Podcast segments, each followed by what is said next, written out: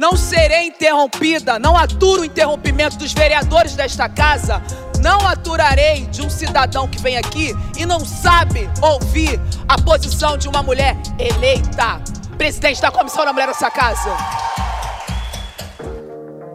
Marielle Franco, mulher negra, intelectual, quinta vereadora mais votada da cidade do Rio de Janeiro, brutalmente assassinada no dia 14 de março de 2018, na região central da cidade. Você, está ouvindo o Não, Não Serei Interrompida. Um podcast que vai mobilizar diferentes gerações de intelectuais e ativistas. E articular uma rede representativa, onde a voz das mulheres negras é a ferramenta principal no processo de transformação social. Eu sou a Thay, doutorando em educação, desde sempre trabalhando com educação antirracista e movimento negro, e me afirmando enquanto uma intelectual negra aí na pista. E eu, a Fefa, uma preta enrolada, historiadora, produtora, comunicadora e a dona da voz aqui na Nua Podcast. Thay, conta pra gente quem são essas mulheres que vão compor esse episódio. Então, Fefa, sendo entrevistada, e a gente vai ter aqui a Sueli Carneiro, que é uma filósofa e ativista do movimento negro. E como referência de pesquisa, a gente tem a Tarsila Flores, que é uma psicóloga, doutoranda em saúde pública e ativista do movimento negro. Temos a Marielle Franco, porque representatividade importa, mas não é tudo. As mulheres negras elas precisam ser vistas, mas elas também precisam ser lidas. Isso é muito importante. E por isso a gente tem o meu próprio trabalho também, analisando o movimento negro da atualidade. E para quem se interessar, os links desses trabalhos estarão todos disponíveis no site da Nua Podcast, que é o nuapodcasts.com.br. E como não poderia deixar de ser, nesses tempos em que o assassinato da população negra pelo mundo tem literalmente incendiado a discussão sobre racismo e antirracismo, o tema do episódio de hoje é o genocídio da população negra. E para começar, vamos ouvir o que Sueli Carneiro, que além do que a Thay já falou aqui, é também fundadora e coordenadora executiva do GELE 10, Instituto da Mulher Negra, e importante pensadora quando o assunto é a mulher negra no Brasil, vai dizer sobre esse tema. E eu acho que é um cenário de terror. E do que diz respeito à questão racial, imagino que a geração de vocês vão, vão enfrentar o pior momento um momento desconhecido. Eu, na, quando nós estamos entre os velhos companheiros aí, da, da minha geração, a gente sempre diz que nós uh, lutamos para tirar esse racismo da hipocrisia, para fazer com que ele mostrasse a sua verdadeira cara, que nós sentimos na pele, mas a ideologia da, da democracia racial acobertava e mascarava. Eu vejo que nós estamos num outro momento radicalmente novo. A velha etiqueta racial que governava as relações raciais não existe mais. O mito não existe mais e o racismo se torna cada vez mais frontal, explícito e violento. E eu, por isso eu digo, esta geração de vocês vai pegar o, o momento mais difícil dessa luta porque o racismo não tem mais peso, ele não tem mais ver... o racista não tem mais vergonha. Eles perderam o medo. A matança está aí no meio da rua, sobre os corpos dos jovens negros, impunemente e com a conivência da tal parcela mais abastada da sociedade brasileira. É um cenário novo.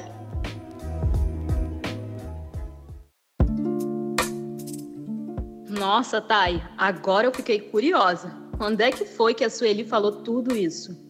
Então, Fefa, parece um exercício premonitório, assim. É, eu participei desse projeto de resgate de memória do Fundo Baobá, que é um fundo para a equidade racial aqui do Brasil. E esse projeto foi em 2015. É, eu fui lá e entrevistei a Sueli Carneiro e vários outros militantes importantes do movimento negro ali da década de 70, esse movimento negro histórico. É, estávamos eu, Iana Vieira, Amilcar Pereira e o Júlio Oliveira, até rimou, né? Naquele momento, a gente estava às vésperas do processo de impeachment. Então, a situação política no Brasil já estava ficando muito tensa.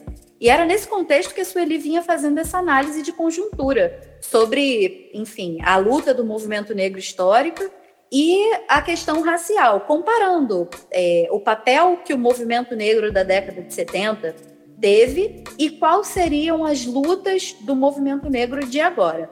E aí ela vai falar de matança, ela vai falar que o racismo afloraria e que não teria mais vergonha. E o que, que a gente vive hoje se não isso?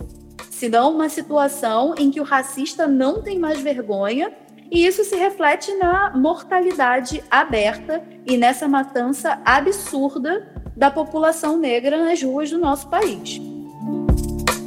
E aí a gente vai pensando nos nomes, né? Roberto, Carlos Eduardo, Clayton, Wilton e Wesley.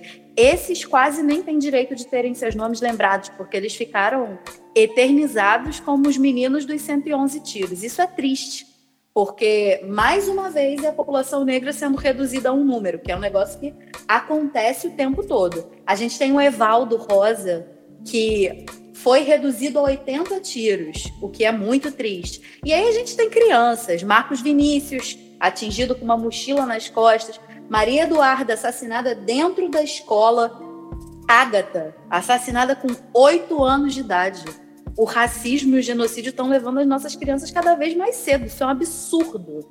E não é só no Brasil, isso é um projeto que é mundial, é um projeto que está aí rodando o mundo. Você tem agora todos esses incêndios sobre a questão racial a partir irradiando dos Estados Unidos. Você tem o assassinato do George Floyd, é, que foi esse ano, assassinado pela polícia, sendo sufocado.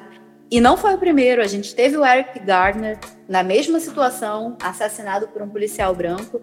A gente tem a Breonna Taylor, ela estava em casa dormindo e um policial invadiu a casa dela e matou. Assim como aconteceu com João Pedro aqui no Brasil. Esses números são absurdos e são um projeto que, infelizmente, não acontecem só no Brasil, acontecem numa perspectiva transnacional. Bom, e a pior parte, Thay, é que esses são só alguns dos casos de genocídio da população negra ocorridos nos últimos anos. De acordo com o um relatório do Observatório de Favelas, em parceria com o Laboratório de Análise da Violência da UERJ e a Unicef, o que se estima é que entre 2013 e 2020 morreram 42 mil jovens entre 12 e 18 anos, sendo que dois terços foram de jovens negros.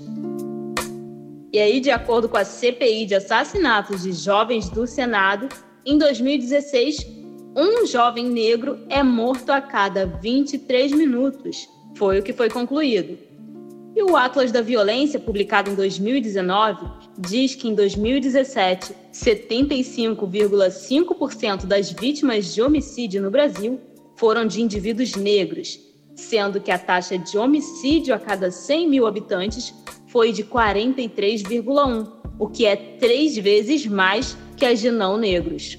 Olha, Fefa, esses são números de guerra. Em termos de mortalidade populacional, isso é um absurdo. E fica evidente, né? Fica evidente que a escolha é por um grupo específico. Tem contornos aí bem delineados dizendo que quem vai ser exterminado é a população negra. Então, é, é, é nesse contexto em que tem um grupo bem definido que está sendo assassinado, que está sendo exterminado, que vai surgir, vai ganhar força essa categoria de genocídio. Essa ideia de genocídio da juventude negra é, não é só uma categoria política. Ela é política também, mas não apenas. Ela também é uma categoria de análise social. Então, ao mesmo tempo que ela é uma bandeira de luta, ela é uma ferramenta fundamental para a gente entender o processo em curso na nossa sociedade atual, o genocídio de um grupo específico da população. Mas por que, que a gente chama de genocídio da juventude negra e não simplesmente de violência urbana? Parece que nós só apanha, mas no meu lugar se ponha e suponha que no século 21 a cada 23 minutos morre um jovem negro e você é negro que nem eu, pretinho. Oh, não ficaria preocupado eu sei bem o que cê pensou daí. Rezando não tava, deve ser desocupado. Mas o menor tava voltando do tempo. Disseram que o tiro só foi precipitado. No mais saudade dos amigos que se foi. De acordo com a definição da ONU de 1948, entende-se por genocídio atos cometidos com a intenção de destruir total ou parcialmente um grupo nacional, étnico, racial ou religioso. E aí vem alguns critérios como o assassinato de membros do grupo. Fala um pouco sobre isso pra gente, Thay. É, você caracteriza por genocídio a partir de uma série de critérios que dizem respeito à violência com a qual um grupo específico da população é tratada. E aí, quando você usa esse critério que você acabou de falar, Fefa, o assassinato de membros do grupo, eu acho que, assim, isso é evidente. A sociedade vê dia após dia a mesma população sendo exterminada. É, todos esses casos que a gente já falou aqui, que não são só casos no Brasil, são casos no mundo inteiro, são casos de pessoas negras sendo assassinadas. E muitas vezes sendo assassinadas pelo próprio braço armado do Estado, que foi uma série desses casos que a gente falou ainda há pouco. Outra forma da gente ver isso é como a sociedade enxerga como natural a morte em determinados espaços, mortes em espaços que são majoritariamente de população negra. Então, isso tem a ver, no nosso contexto aqui urbano brasileiro, com a diferença entre um assassinato no Leblon de uma pessoa branca e o assassinato de um menino negro numa favela qualquer do Rio de Janeiro. Isso tem a ver com o nível de sensibilização que a gente tem quando acontece uma tragédia na Europa e quando acontece uma tragédia, sei lá, na Nigéria, no, no Congo ou em algum outro país da África. E isso tem a ver com o quê? Com cor. Então, os assassinatos acontecem e as pessoas se sensibilizam a partir da cor. Um outro critério é causar danos à integridade física ou mental de membros do grupo. Como isso se diferencia do primeiro critério? Quando você pensa nesse tópico, o primeiro lugar que você pensa é a escola. E isso é muito triste, porque a gente tem esse, essa narrativa meritocrática, né, de que a escola é o lugar de transformação de vida. De...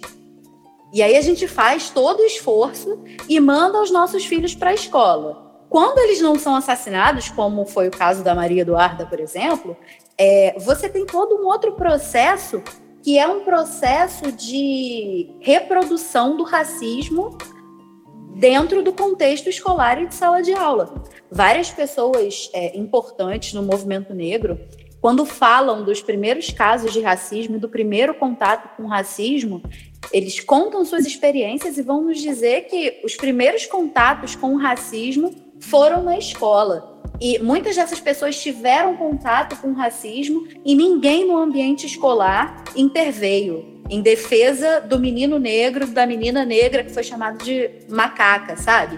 Isso é muito violento. Um outro processo que acontece dentro da escola, que é sutil, que está ali imerso naquele conteúdo que a gente muitas vezes acredita que é isento, né? E aí, com a construção de como o conteúdo vai sendo passado, é, a população negra ela é completamente apagada. E muitas vezes é, o sujeito negro só aparece no contexto escolar quando vai se falar de escravizado. E aí o que, que o menino negro é, ele pensa, com o que, que ele se identifica? Uma das minhas entrevistadas ela deu um exemplo que eu achei excelente sobre isso se o conteúdo histórico fosse uma festa fantasia, o menino negro olha para aquela festa fantasia, tem as roupas aqui para eles se fantasiarem. E ele vai olhar e ele só vai ver para ele a fantasia de escravizado. Como é que ele vai se identificar? Isso vai criando naquele aluno negro toda uma violência mental que faz com que ele prefira ser invisível no espaço do que ser relacionado a um escravizado. Isso é o que o processo escolar faz com as crianças negras, além de todo o racismo, além do assassinato dessas crianças. É, isso é uma violência mental enorme. Isso é um processo escolar que reproduz as desigualdades e que con continua reproduzindo o trauma da escravidão até hoje. E aí, para além disso, você tem uma sociedade que é, mostra que o que é bonito é branco, é, uma sociedade que mostra que o branco é inteligente, uma sociedade que mostra que brancos estão no topo e os pretos estão sempre nas, nos lugares mais marginalizados. Isso vai criando todo um processo danoso para a integridade mental de um sujeito, para além da integridade física que a gente já conversou.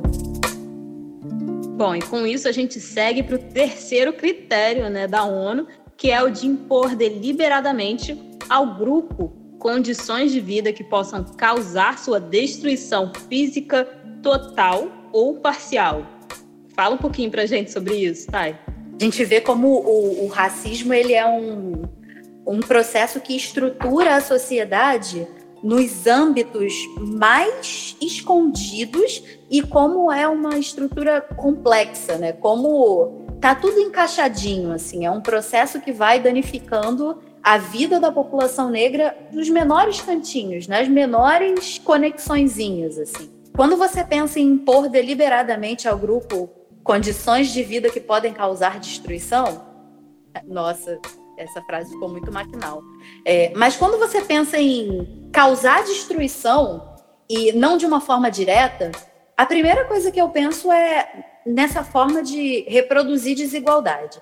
É, a nossa sociedade tinha escravidão, e um dia a escravidão acabou por um processo de luta, enfim, da população negra. Só que a elite branca, ela não ficou satisfeita com isso.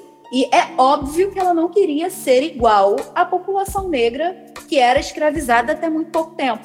E até hoje o racismo é o quê? Um jeito de ir reproduzindo as desigualdades. Então, o que, que a gente vai pensar? Que quando você pensa em pobreza, você pensa numa figura negra, não é à toa.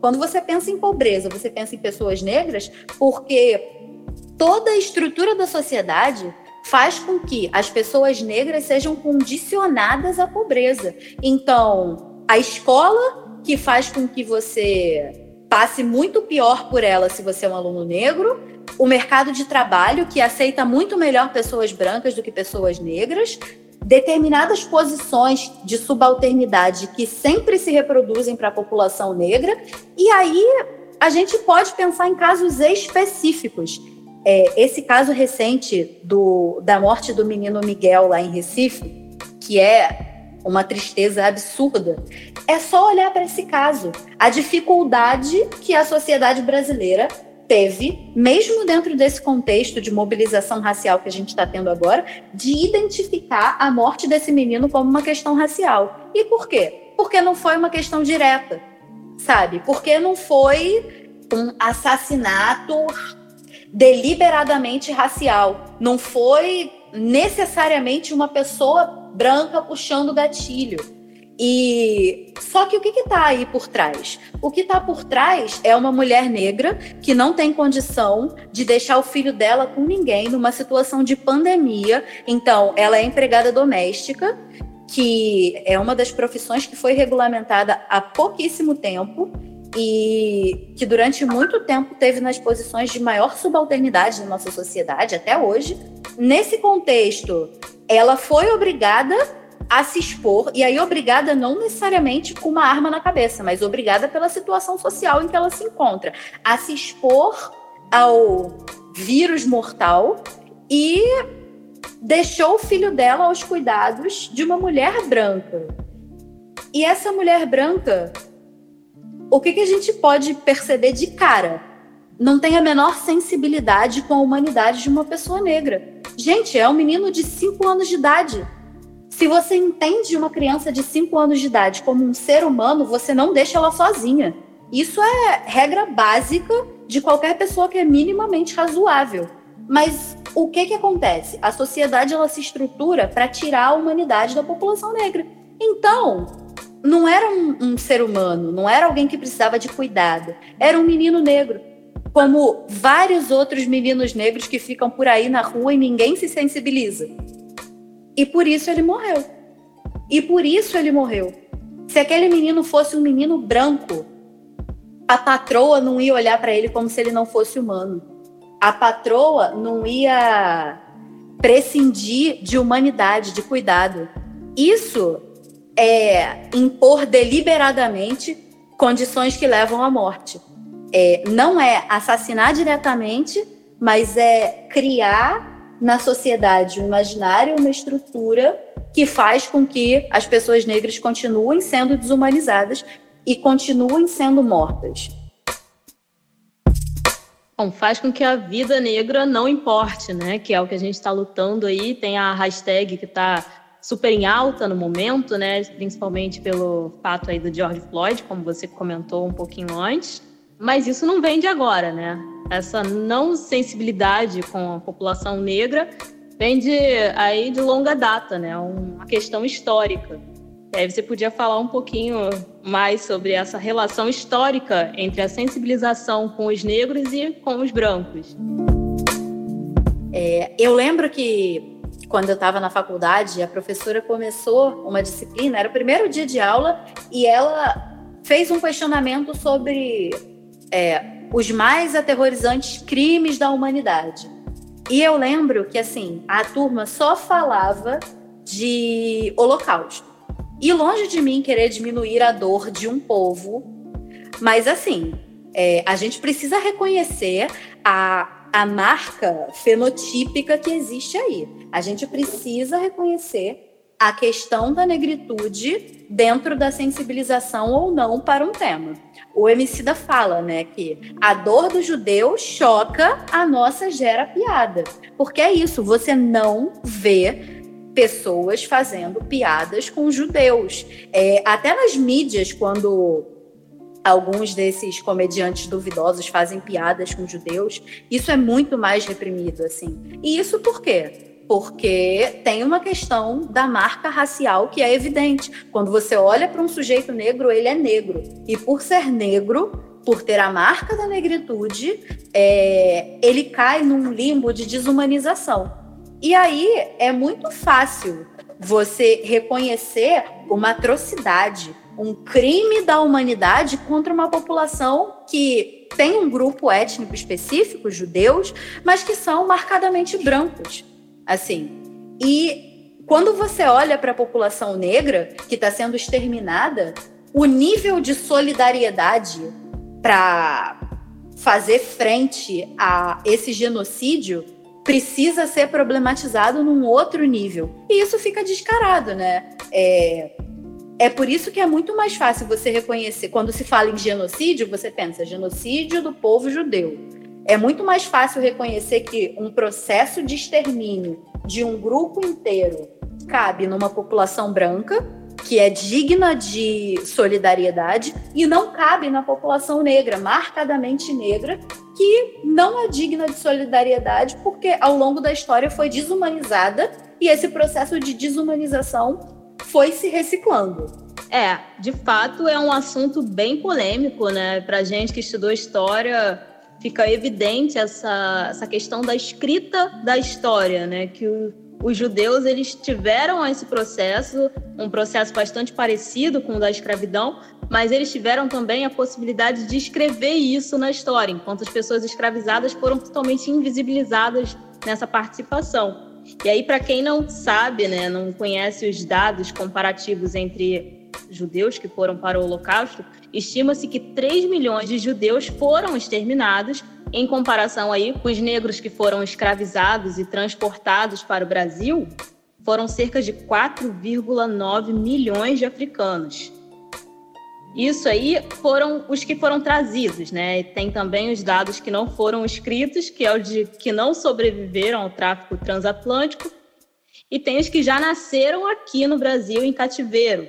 Claro que a gente está comparando aí um número de extermínio com o número de pessoas que foram trazidas, grande parte sobreviveu, mas em que situação sobreviveu, né? Foram é quase uma, um apagamento da sua história, uma quase não, é total apagamento da sua história. Eles foram sequestrados e passaram a viver aqui em situações desumanas, né? Não eram entendidos como pessoas. Então é praticamente uma forma de exterminar uma população também. Pois é, é, é exatamente o que você falou, né? Não é nem quase como, é ali que começa o processo de desumanização, né? Porque a gente estava conversando aqui, e aí tem essa questão de uma estatística, um número, um quantitativo de exterminados contra um quantitativo de escravizados, né? Mas colocando nessa perspectiva histórica que a gente começou, é a gente pensar como o Holocausto judeu ele foi colocado num espaço em que a sociedade se coloca na oposição desse processo. Então, aquilo foi assassinato, aquilo foi uma atrocidade, aquilo foi um crime absurdo, não podemos tolerar. E se cria toda uma narrativa histórica em cima do aquele foi o maior horror da humanidade. Nós vimos como a sociedade é capaz das piores coisas. Vamos estudar isso aqui, vamos pensar isso aqui para nunca voltar para lá. Quando a gente pensa na questão da escravização da população negra, dos africanos que eram trazidos sequestrados e é, desumanizados, aqui no Brasil, mas em outros lugares do mundo também, o que a gente precisa perceber, e aí eu acho que tem uma, uma questão que vira é, essa chave do, do exterminado, escravizado, que é a escravização, ela acabou. A escravidão é um processo que acabou em determinado momento histórico, mas é, a forma de subalternização ela continuou se reproduzindo na sociedade. E ela continuou no pós-abolição, ela continuou no começo do século XX, ela continua no no começo do século XXI e esse racismo ele vai se sofisticando e conforme ele vai se adaptando e se sofisticando, ele continua exterminando a população negra porque ela é uma população negra. Então, os judeus hoje não são mais exterminados porque eles são judeus.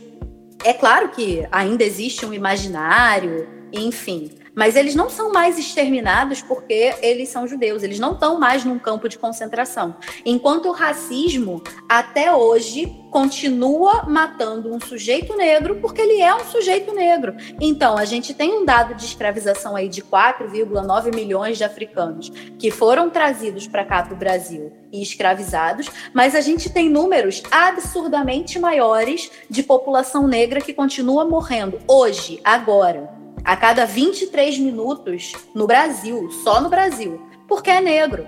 Então, é pensar, pensando historicamente, a partir de todos esses critérios que a gente discutiu, a partir da percepção de que o racismo se renova e continua matando até hoje, isso é um, um crime contra a humanidade em proporções absurdas e que as pessoas tendem a não se solidarizar.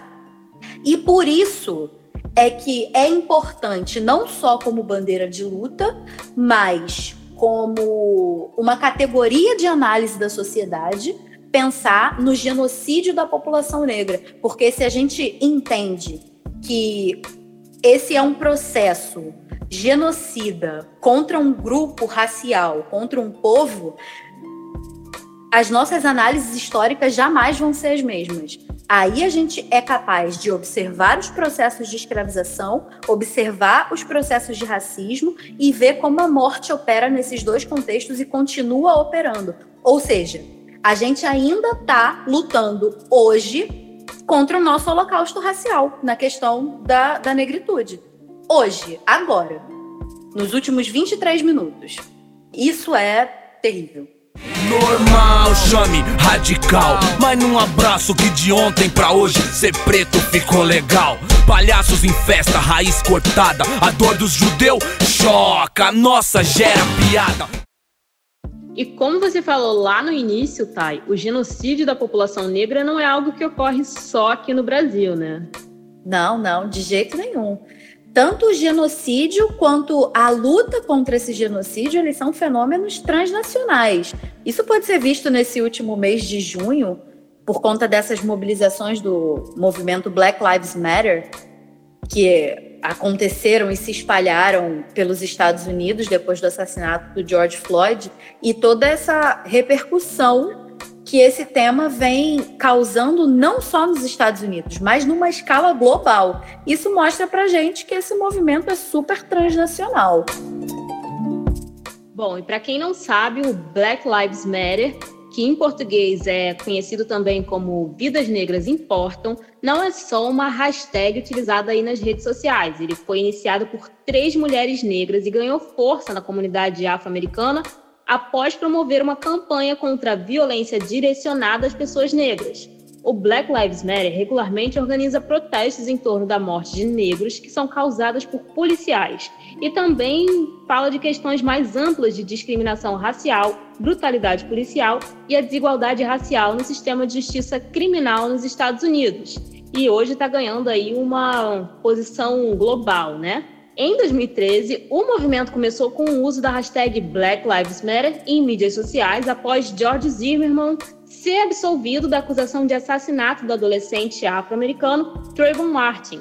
O movimento se tornou reconhecido nacionalmente depois das manifestações de rua em 2014 por conta da morte de dois afro-americanos, o Michael Brown, que aconteceu em Ferguson, e de Eric Garner, na cidade de Nova York, que foi sufocado até a morte, assim como o caso mais recente de George Floyd, que trouxe de volta a efervescência do Black Lives Matter, tanto nos Estados Unidos quanto no mundo inteiro. E com essa visibilidade toda em torno do genocídio da população negra pelo mundo, e é uma visibilidade muito bem-vinda né, para a luta antirracista, mas é importante a gente não esquecer que essa luta não está chegando agora no Brasil. A gente não começa a falar disso agora. É, desde muito tempo, o movimento negro brasileiro já, já luta contra o genocídio da população negra. Lá em 1978, ou seja, um pouco mais de 40 anos atrás, o Abdias Nascimento já lançava o seu livro que é chamado O Genocídio do Negro Brasileiro. Então ele está falando aí disso com todas as letras e, e, enfim, muitas reflexões. Esse livro foi até relançado recentemente, de tão atual que ele é. Nesse mesmo ano, o Movimento Negro Unificado estava lançando sua carta de princípios, e um dos pontos que já era denunciado lá em 1978, nessa Carta de Princípios, é a permanente repressão, perseguição e violência policial à população negra. Então, embora essa visibilidade seja muito bem-vinda e que crie toda uma nova efervescência e uma nova mobilização em torno desse tema, é importante a gente reconhecer aquela velha frase do movimento que nosso espaço já vem de longe, né? Exatamente, Thay. E é pensando nessa luta que já vem de tanto tempo que a própria Sueli Carneiro não deixou de olhar criticamente para as conquistas e derrotas do movimento negro, principalmente nessa questão dolorosa que é o genocídio da população negra. vamos lutar sempre, mas a gente não pode esquecer as grandes derrotas, que é isso. A matança, por exemplo, é uma derrota coletiva. Pode ir quantos quiser para a universidade e acabou. Ué, a quantidade de menino que a gente perde não compensa o que a gente bota dentro da universidade. Ué, vamos botar lá os pesos. Se tem uma coisa aí que autoriza a gente falar em genocídio, tem um fracasso também. Então, pai, você estava me contando sobre o seu artigo e ele tem tudo a ver com isso aí que a Sueli Carneiro falou, né? Então, Conta um pouquinho sobre isso pra gente.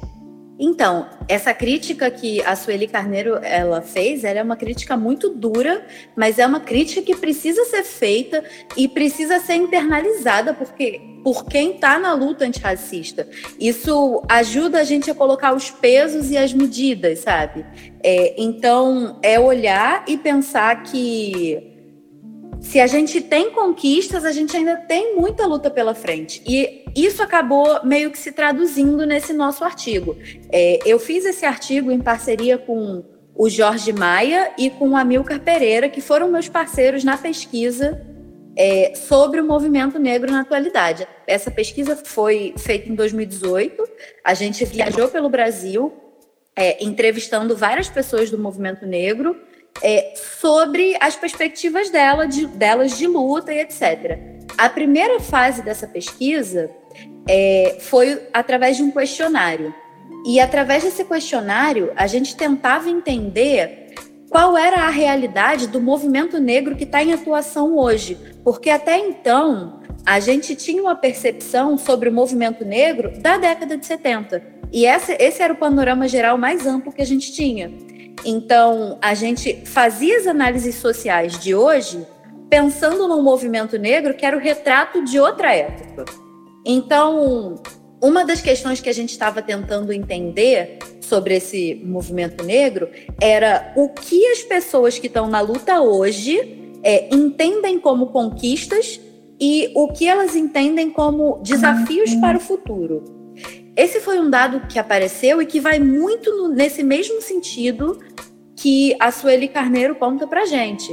É, a gente fez essas perguntas e a primeira pergunta que a gente fez foi: na sua opinião, quais conquistas mais significativas da luta antirracista no Brasil? A nossa intenção, né, é, era perceber ok, você militante do movimento negro que está em atuação hoje, o que, que você acha que os mais antigos fizeram e que trouxe conquistas? E aí eles 89,7% das pessoas é, respondeu política de cotas nas universidades. Isso é, é gritante, é uma conquista de fato. Isso está transformando o, o modelo de educação universitária no nosso país. Agora, quando a gente perguntava em relação às lutas mais urgentes para a população negra na atualidade, e a gente perguntou isso tentando entender beleza, você já reconheceu o que teve de conquista, mas e qual é o teu papel na luta? Qual é a luta que o movimento negro vai travar daqui para frente? O que eles responderam, 83,1% das respostas foi a luta pelo fim da violência policial contra a juventude negra. Então, assim, eu acho que a Sueli Carneiro, ela é uma pessoa que está super em atuação na atualidade também, ali à frente do Guelé 10, participando da Coalizão Negra por Direitos. Então, ela é uma representante de um movimento negro que está em atuação hoje, mas ela é uma representante expressiva do movimento negro ali da década de 80. Ela é uma figura histórica do movimento negro e ela faz uma análise que está em total congruência com que o movimento negro da atualidade, as pessoas que responderam o nosso questionário, que nos deram entrevistas, estão pensando também. O movimento negro na atualidade, a partir dessa nossa pesquisa, ele entende que o genocídio da população negra é o principal foco do movimento negro hoje. Tem como analgésico na resposta que um dia vai estar tá nos conforme Que um diploma é uma alforria, minha cor não é um uniforme. Hashtags preto no topo, bravo 80 tiros te lembram que existe Pele alva e pele alvo. Quem disparou usava fardo. Mais uma vez. Quem te acusou nem lá não tava espírito. Porque um corpo preto morto é tipo os hits das paradas Todo mundo vê, mas essa porra não diz nada. Hashtag falou tudo, né, Thay? Você e o MC. Eu coloquei ele para conversar aqui com você porque eu fiquei sem palavras, né? E a música dele já diz tudo isso aí de uma forma poética e traz também outro ponto que a gente tem falado o tempo todo do genocídio, fica buscando uma resposta para resolver esse problema, mas se a gente parar para reparar em diversos casos que a gente já mencionou aqui, é sempre a polícia que aparece como protagonista do processo violento de assassinato desses corpos negros. Sim, é. E, e aí eu queria trazer aqui, né, a Marielle Franco, não só como a pessoa que inspira o nosso programa, mas também como a intelectual negra que ela foi, é, e queria falar um pouco assim do, do trabalho dela, da dissertação de mestrado. É, a dissertação dela chamava UPP, a redução da favela a três letras, uma análise da política de segurança pública do Estado do Rio de Janeiro. E aí nessa dissertação, a Marielle ela trabalhava com o conceito de Estado penal. O que, que é essa ideia de Estado penal? É, a ideia de que o Estado ela aumenta a repressão sobre as camadas mais excluídas da, da sociedade como uma forma de conter os efeitos da redução das políticas sociais. O que, que isso quer dizer? Que ao invés de promover políticas públicas para a sociedade, o Estado ele age no sentido de conter os danos. Então, ele vai pegar a figura do sujeito que é mais marginalizado na sociedade, e a Marielle ia dizendo isso na dissertação dela, que aqui no Brasil esse sujeito é a população negra e pobre, é, e elege esse sujeito como suspeito padrão. Então, quando o Estado vai falar em segurança pública, automaticamente a segurança pública é uma oposição à população negra. E aí você imagina só, nesse dispositivo narrativo, né, nessa sagacidade do Estado, sagacidade para o mal, né, do Estado, é, se cria um imaginário de colocar a população negra no lugar da marginalidade e fazer uma oposição dessa população negra à segurança pública. E, e aí, quem é responsável pela segurança pública? O braço armado do Estado, que é a polícia. Por isso que a gente vê a polícia como um grande protagonista nesses casos de violência racial e de genocídio da população negra. Isso vai totalmente ao encontro daquela ideia de filtragem racial que foi apresentada na campanha da ONU, que é uma, era uma campanha chamada Vidas Negras. Essa ideia de filtragem racial é esse vídeo da ONU ele dizia exatamente o seguinte: filtragem racial é quando uma pessoa negra é injustamente escolhida pela cor. É, ela é escolhida como suspeita quando ela está parada e ela é escolhida como criminosa quando está correndo. Então, é aquela, aquela velha coisa que a polícia faz, né? De primeiro atirar e depois perguntar. O Projota tem um, um, um, trecho de uma música em que ele fala: porque um preto de chinelo tá roubando e um preto de BM já roubou e tá curtindo.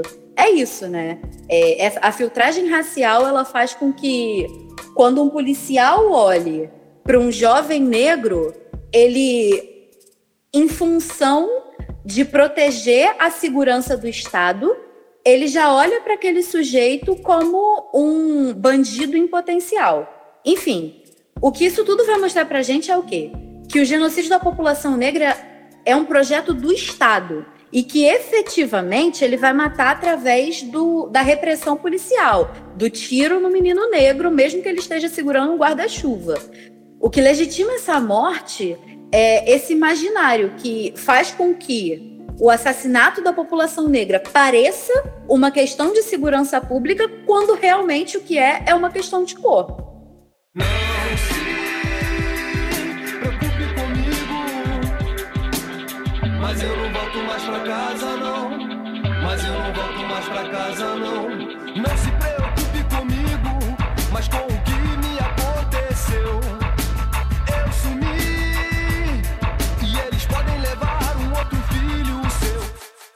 Bom, a gente aprofundou bastante o tema do nosso episódio, que é o genocídio da população negra, mas parece que na maioria dos casos que a gente trouxe aqui como exemplo, foram homens que foram assassinados, ou meninos negros, né? E aí fica o questionamento: onde as mulheres negras se encaixam em tudo isso? E aí, nada melhor do que a gente ouvir a própria Sueli Carneiro para entender um pouco mais sobre esse processo é uma, é uma operação casada ao genocídio aqui.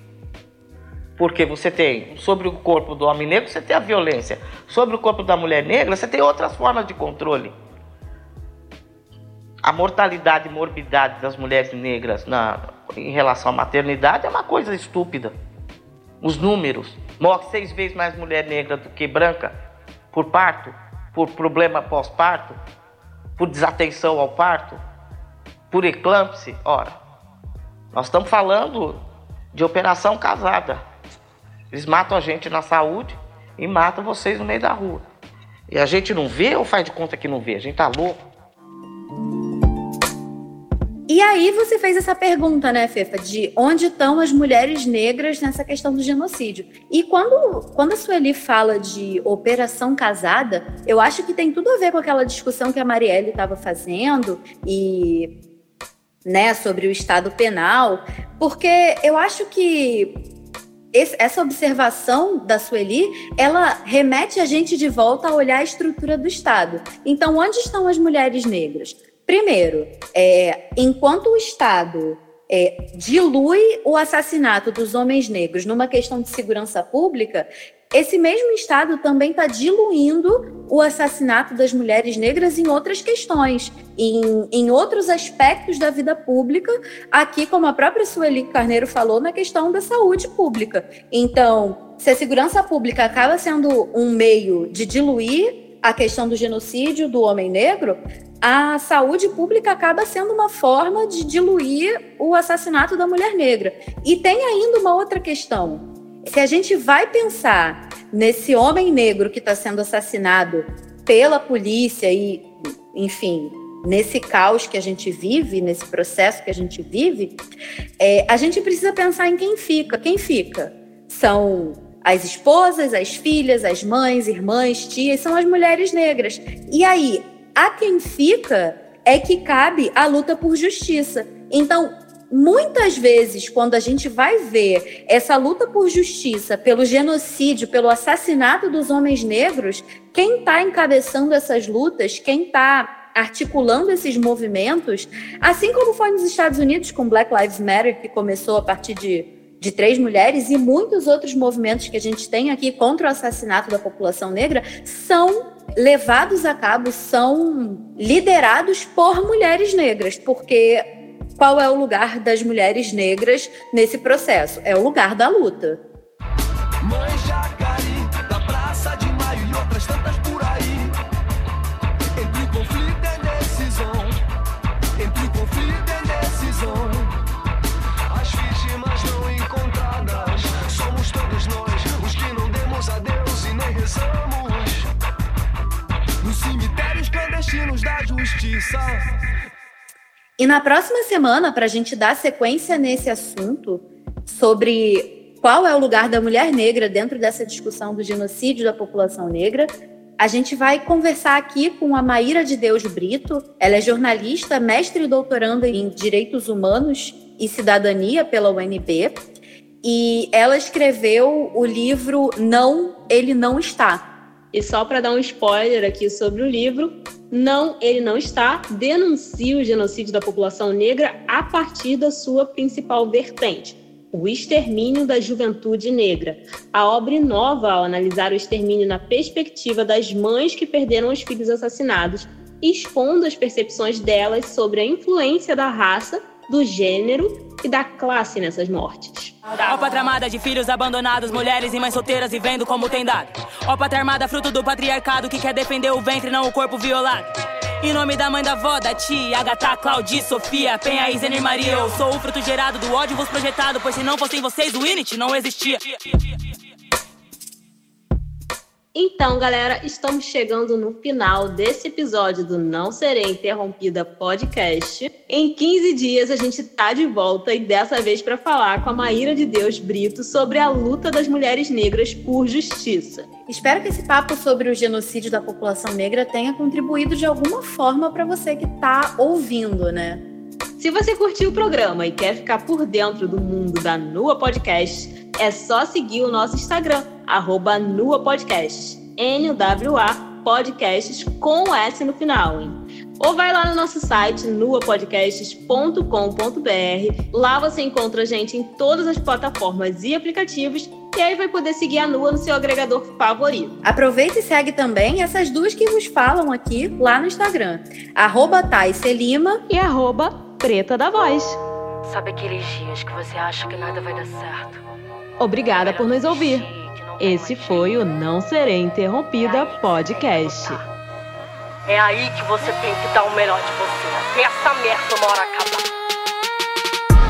Minha voz não vai se calar até que suas armas se calem. Eu não abro mão da missão enquanto seus tiros matarem. Se eu olho no olho, então me diz.